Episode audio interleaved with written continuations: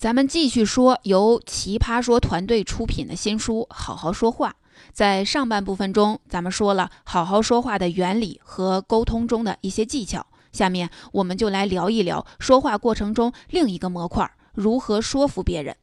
前面我们讲过，说服别人的时候，权力是百分之百在别人的手中，我们要做的是争取到权利。因此，说服的过程就比较讲究迂回，不能直来直去的。如果太直接，那就会让说服立马变味儿。比如想要劝别人改掉坏习惯，如果说的太直接，就会变成说教，谁都不爱被说教。比如想要说服顾客买你的东西，如果太强势了，那就会变成强买强卖，顾客就会报警。所以，意识到这种权力关系是说服的第一步。很多人都以为所谓的说服就是找到一种说法，好让对方照着自己的话做。其实不是，事实上，所有的说服都是找到一个切入点，好让对方从中找出一个去做的理由。比如，想要别人戒烟，就请给出戒烟的理由；想要别人买你的东西，就给出一个买你东西的理由；想要你的对象和你回家，就给出一个和你回家的理由。需要注意的是，这些理由最好让对方给出来，而不是由你说出来。就举一个劝别人找对象的例子。当你问一个人为什么不找对象时，他就会顺着你的问题想出一大堆没有找对象的理由，像工作太忙、没有时间、找不到合适的、有合适的对方不太主动，总之就会想出一大堆的理由。然后你还得逐条的反驳他们的理由。没有时间，那你的同事怎么都结婚了？没有合适的，为什么不多见几个？对方不主动，你为什么不主动点儿？这样反驳完之后，对方又会想出一堆理由来反驳你，因为谁都不喜欢被否定，因为替自己提出的理由辩护的是人性的天性。这样的没完没了的下去，就根本不会有说服的效果。那正确的方法是什么呢？关键在于改变提问的方向。用问题来引导对方从“为什么我不能”转变为“为什么我想要”。再拿刚才找对象的问题来举例，本来你想问别人为什么不找对象，现在换成你有没有想过找对象？这时候对方就会顺着你的问题想：有啊，当然有想过。你再问，你前面一直说单身挺好的呀，怎么突然就想找对象了呢？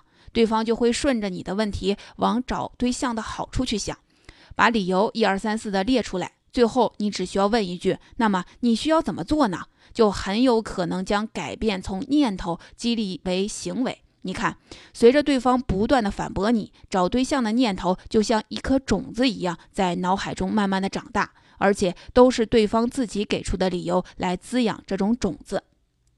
所以，通过提出问题，让对方自己找到去做的理由，是说服的关键。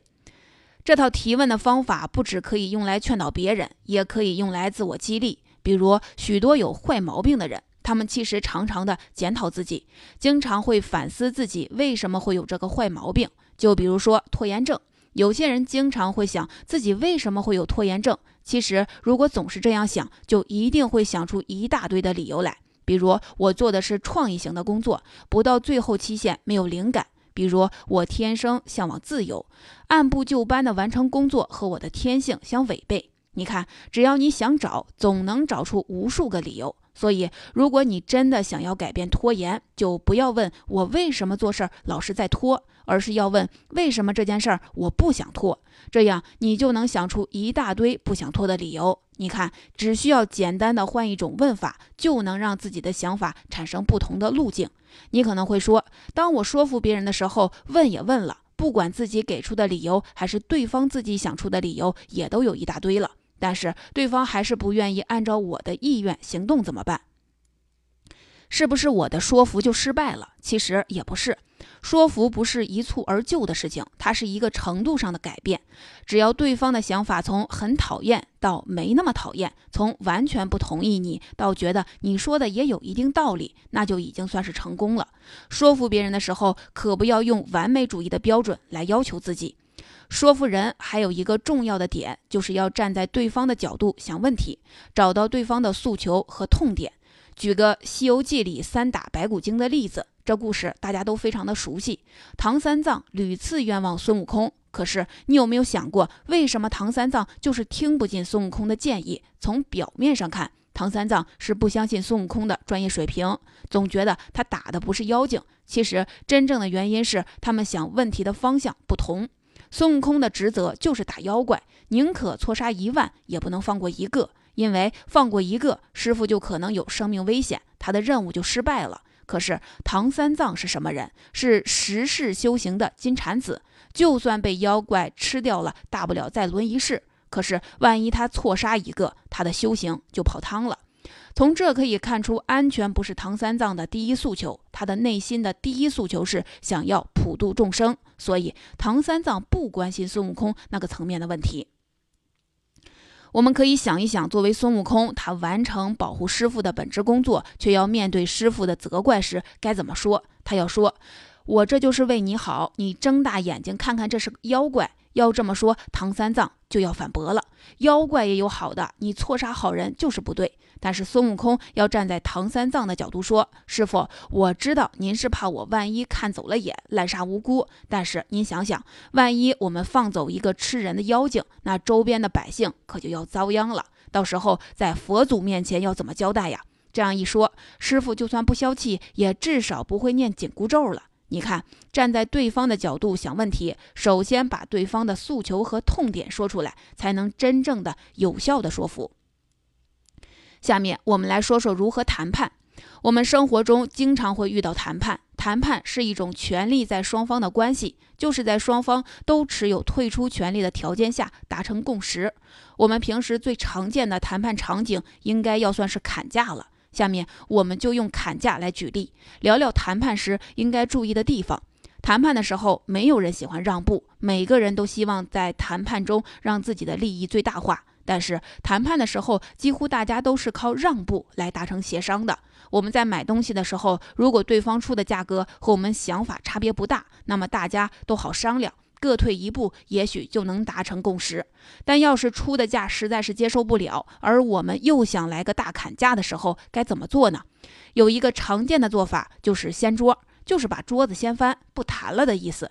比如买东西的时候，东西看了半天，等到成交的时候，如果对方给个价，你嫌贵，掉头就走，对方对你的背影说：“来来来，我给你打五折。”这当然是掀桌所能达到的最好效果。但是很多时候你会发现，实际上的情况并没有想象中那么好。你走就走了，对方一点留恋都没有，完全没有叫你回来的意思。这时候，如果你很需要这个东西，再调回头就比较尴尬了。为什么掀桌这个策略有时候会成功，有的时候反而弄巧成拙呢？答案就在于，在掀桌的时候，你需要有一个铺垫，有一些准备工作要做。如果没有做这些工作就贸然掀桌，那就只能是自讨没趣了。准备工作分为三步，首先是表达意愿，把对方先拉到谈判桌上来。比如你看中了商店里的一个东西，如果你只是拿起来看看，再随便的问一问价格就出去，那老板就会觉得你是一个路人。如果你左看看右看看，表现出强烈的购买欲望。最后又因为价格的原因不买了，那老板可能就会觉得自己亏了，因为感觉能赚你的钱，但是没赚上。为了止损，他可能就会愿意让步。所以第一步，增加对方的预期，还有和你聊天时间呢是关键。第二步，等对方上桌了。再说出不止你一个人在桌上，还有其他不太友好的人也在桌上，这是什么意思呢？就是表面你没有最终的拍板权，身后还有一个人决定是否最终成交。比如你可以说你的东西是不错，但是我爱人要知道我买了这么贵的东西，一定会发脾气。这样说，一方面为后面的掀桌埋一个伏笔，另一方面也能设立一个安全网，避免谈判破裂之后的直接对立局面。第三步就简单了，等条件成熟，果断掀桌。等到对方的时间和精力成本都有所投入了，等到谈判价格的时候，就果断的来一个大逆转，表明价格太贵，接受不了，要继续交易，就需要对方接受自己断崖式的砍价。这时候，老板就面临一个选择了：要么取消交易，要么他之前所有的投入都打水漂了，要么就成交，你顺利达到目的。当然，做完这三步也不是每次都能成功，因为对方依然有权利拒绝你的要求。不过这时候你如果想要继续交易，依然可以挽回局面，说就算爱人反对，我依然要买你的东西。这种谈判的话术就比前面直接询问价格能砍价的空间要更大一些。知道了这些之后，我们就会明白，有些人谈判不成功的原因不是语言上有问题，而是在布局上就有问题。再强调一遍，成功的掀桌策略只是能让我们在砍价的时候获得一定的优势，但是并不意味着只要掀了桌就一定能成交。只有摸清对方的底线，在掀桌后开出合理的价格，在谈判中保持清晰的思路，才能正确的使用好掀桌策略。下面我们来说一说演讲。演讲是一个形成权力的过程。一场好的演讲能让演讲者建立一种权威感，它同时也是最能体现一个人说话能力的一个项目。在演讲的时候，紧张是要越过的第一道关卡。为什么会紧张？因为怕出错。很多人在出错后，第一反应是掩饰，第二反应是解释，结果就是本来大家没有注意到你的这个错误，被你这么一弄，大家反而开始关注了。其实要面对这种紧张感，首先要明白一个道理，就是人都是以自我为中心的。也就是说，就算你现在在台上讲话，台下安安静静的坐着几千人听着，大家也没有像你自己想象的那么关注你自己。你可能会说，你的意思是说我的演讲就不重要吗？不是这个意思。这句话的意思是说，台下观众对你的容错率其实是很高的。你想，作为一个听众，你也不希望台上的嘉宾会遇到尴尬，你也希望台上的人顺利的完成演说。所以在演讲的时候，只要你自己表现的不紧张，没有人会去关注你的紧张；只要你自己不把错误当回事儿，就没有人会把他们当回事儿。比如著名主持人何炅就有一场救救场的案例。在一个颁奖典礼上，主办方本来设计了一个高大上的触屏电脑，让嘉宾通过电脑来获取获奖名单。可是就在这个节骨眼上，电脑忽然死机了，嘉宾在台上是一脸茫然，大家都在等着他们说话。你说尴尬不尴尬？这时候何炅愣是没把这个当回事儿，一句话就带过去了。其实除了最炫的高科技设备，我们也同时准备了最原始的手段。然后通过原来拆信封的方式，顺利的完成了整个颁奖典礼。其实你自己想想，电脑死机了，正常啊，谁的电脑没死过机呢？备用方案很烂，正常啊，备用方案嘛，你还能指望好到哪儿去？说话口误了，正常啊，谁还没有个舌头打结的时候？所以在台上的情况，大家其实都见过。所以还是那句话，只要你自己不把它当回事儿，没有人会把它当回事儿。这个原则不仅适用于演讲，在我们的工作中出了差错，用这种坦荡的态度面对错误也是最好的方式。比如你犯了一个错误，老板批评了你，那你的回应只需要老实的认错，然后说出从这件事当中吸取的经验，保证以后不再犯就行了。然后这件事儿就过了，以后不需要再提起了。有些人就不，他们就觉得自己犯了天大的事儿，只是承认错误不够显示自己的诚恳。非要给自己加戏，半夜给老板发一通几万字的道歉信，然后长期的陷入情绪低落的状态，结果就是本来不是个事儿，被你这么一折腾，反而变成了事儿。其实，不管我们在演讲中还是在工作工作中，这都是信息高速流转。注意力不断变迁的场景，你想在演讲的时候，都是每个嘉宾上来说上一会儿，一早上有十来个嘉宾要发言，工作中也是，大家都在忙自己手头的工作，被工作进程赶着跑，连在看手机上一个稍微长一点的文章都觉得受不了，谁没事儿去关注你那些很普通的小错误呢？所以演讲的时候遇到了错误，直接就过，自然的往下说就好了。这就要求练习的时候也是这样。很多人演讲前要背自己的演讲稿，在练习的时候，一遇到错误就从头再来一遍，一遇到错误又从头来一遍。所有的错误其实都是被搁置了，而不是跨越，这样是没有效果的。正确的方法应该是不管通不通畅，都继续的往下说。遇到经常犯的错误，可以停下来反复的练习，就像是攀岩一样。你以为那些徒手攀岩的人都疯了吗？他们在没有任何保护措施的情况下就爬上几十米的悬崖，其实他们之前都是绑着绳子反复的练习过，遇到特别困难的点都是要反复的练习，直到自己一点都不觉得害怕，百分之百能成功了，最后才敢松掉绳子上。这就和演讲的过程是一样的，遇到困难不要怕，反复的针对困难点练习才是正确的姿势。关于演讲，还有一个比较常见的问题，就是口语稿的问题。大多数人在演讲前都要准备一份稿子，就算没有稿子，也会有一个大纲。在准备稿子的时候，很多人都是把自己写的东西直接读出来，这时候就会遇到问题。就是自己说出来的话会变得很奇怪，一点都不像自己平时说话的样子，听起来就像是在念文章。要让他们口语化表达，他们就会觉得很奇怪。我就是想把我说的说出来呀，为什么听起来这么奇怪呢？这其实是没有弄清楚口语表达和书面表达的区别。具体来说，在口语表达的时候，有三个方法可以保证你的演讲能做到清晰的表达信息。第一个关键信息要多重复，在写文章的时候讲究的是言简意赅，语句最好精炼。写完文章在检查的时候要把多余的、重复的句子都删掉，这样的文章读起来才会清爽有力。但是口语表达的时候就不是这样，我们在用声音交流的时候其实是比较迟钝的，经常会遇到一句话听不清，一个意思出现歧义的情况，就是理解起来要比眼睛看起来慢。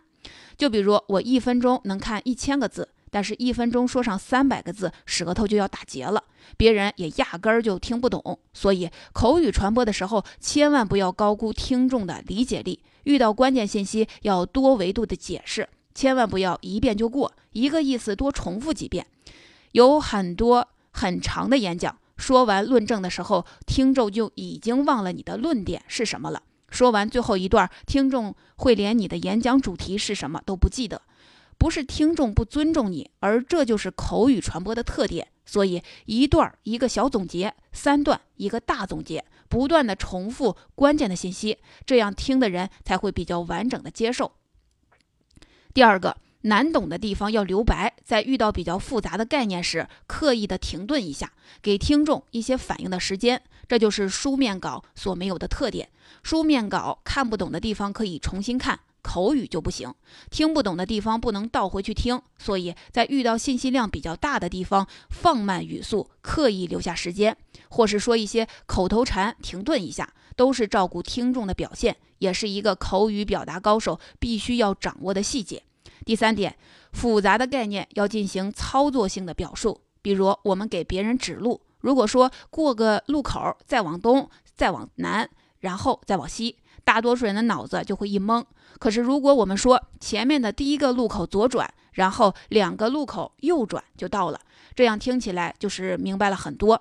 我们在口语表达的时候要注意一点，就是照顾听众，一切以对方理解和接收为目的展开讲话。不要自顾自地说，以为自己懂了，别人就能听懂，这样在演讲的时候就能清晰地表达了。最后，我们说一说辩论。辩论是一种权力在第三方的说话场景，就像特朗普和希拉里进行的美国大选辩论。他们虽然在台上是针锋相对，但是其实都是想要赢取观众的认可，所以权力在观众的手中。很多人都以为辩论的时候内容观点是最主要的。大家是按照谁的观点正确，谁的观点有说服力来投票，其实不是。就拿特朗普和希拉里的辩论举例，他们每次围绕一个话题的发言时间也就是两三分钟，而他们说的都是非常大的问题，像医疗改革、国家安全这样的世纪难题。要在这么短的时间内把这些问题说清楚，要比出谁的观点更高明，那不是天方夜谭吗？所以。表面上看，他们的观点都很明确，但是其实都是避重就轻的回答。那既然比的不是内容，那比的是什么呢？其实是风度。观众会把投票给一个有风度的人，所以辩论其实就是一个风度的展示场。那要怎么展现出风度呢？唯一的办法就是了解和尊重你的对手。比如黄执中就举了一个他协助马英九先生辩论的例子。那时候，他们的幕僚团队要求马英九读一本对手的传记，马英九就觉得很奇怪：我干嘛要读对手的传记呢？里面的内容不看也就能猜到，都是一些自夸的话。其实幕僚团队的这个举动，就是要让马英九从心里知道，他的对手是和他一样值得尊敬的，是和他一样有奋斗精神的。这样在台上就不会轻易间表现出蔑视，这样对马英九先生的风度就有一个很好的展示。当然，辩论这个说话场景，我们在平时可能不怎么用得上，但是这种说话方式可以提升反应能力、洞察力和大局观。